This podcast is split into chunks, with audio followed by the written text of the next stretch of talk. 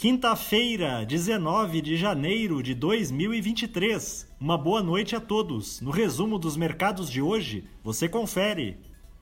O Ibovespa terminou o dia em alta de 0,62% aos 112.922 pontos, apoiado por mais uma sessão de fortalecimento das commodities no mercado internacional e pelo alívio nas preocupações envolvendo o risco fiscal no país. Na ponta positiva, os papéis do frigorífico JBS, em alta de 0,65%, foram impulsionados pela notícia de que a China reverteu a suspensão que havia aplicado a uma das plantas da companhia. Na ponta negativa, as ações da Americanas, em baixa de 42,53%, recuaram na esteira do pedido de recuperação judicial feito hoje pela empresa, alegando dívidas com mais de 16 mil credores, que somam 43 bilhões de reais.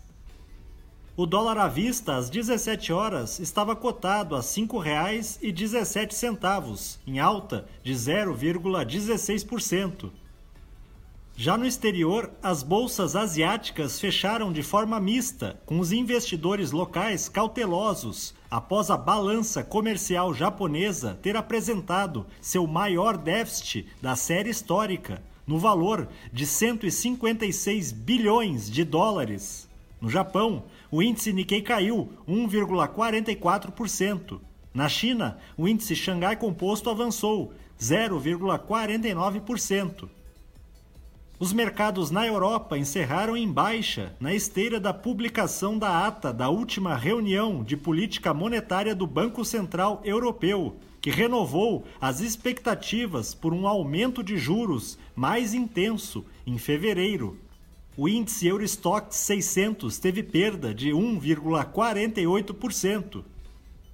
As bolsas americanas terminaram em baixa à medida em que dados divulgados hoje mostraram que o mercado de trabalho do país ainda segue aquecido, o que dificulta o controle da inflação pelo Banco Central. O Dow Jones caiu 0,76%. O Nasdaq teve baixa de 0,96% e o S&P 500 recuou 0,76%. Somos do time de estratégia de investimentos do Banco do Brasil e diariamente estaremos aqui para passar o resumo dos mercados. Uma ótima noite a todos.